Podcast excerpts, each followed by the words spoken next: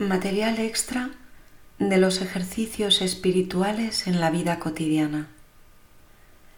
Textos extraídos de Tomás de Kempis. Del Manual de los Pequeñuelos. Capítulo 14. De la frecuencia de la oración. Conviene orar siempre. Oh, cuán dulce y saludable aviso. Cuán pura y santa es la oración que sube a los cielos y deja la tierra. Habla con Dios y calla con los hombres. Esta palabra la dirige Cristo a sus apóstoles y a todos los religiosos, porque así como el cuerpo vive y se alimenta con los manjares terrenos, así el alma es confortada con las palabras santas y oraciones y meditaciones. Da gran confianza en la oración el intenso dolor del corazón por los pecados que se han cometido y la humilde confesión de la boca con intención y propósito de la enmienda. Porque no hay cosa más rica que la buena voluntad, ni tampoco que sea más agradable a Dios y más saludable para nuestra alma. Porque cuantas veces gimes y te dueles por tus pecados, otras tantas horas a Dios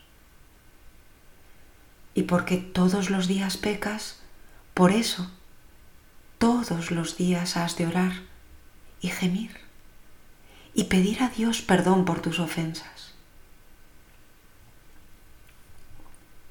Mucho oras si mucho te dueles.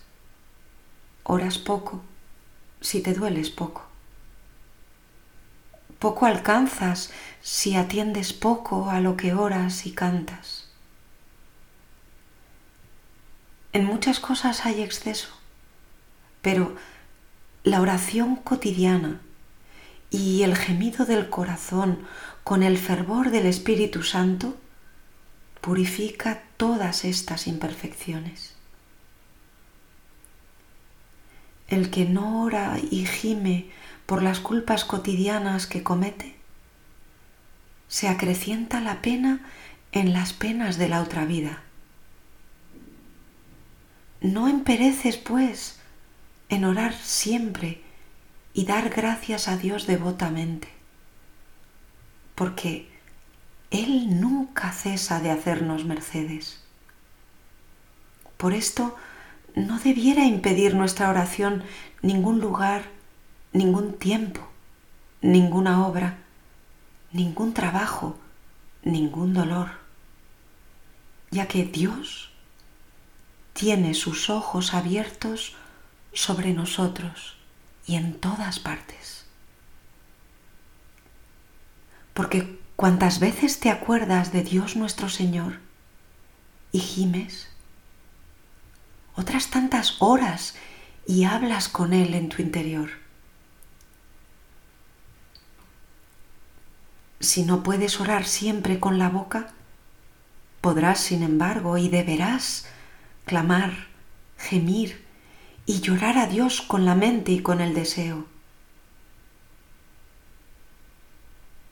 Porque aquel que está siempre en oración, que siempre piensa en cosas buenas, habla de cosas buenas y hace cosas buenas a honra y gloria de Dios.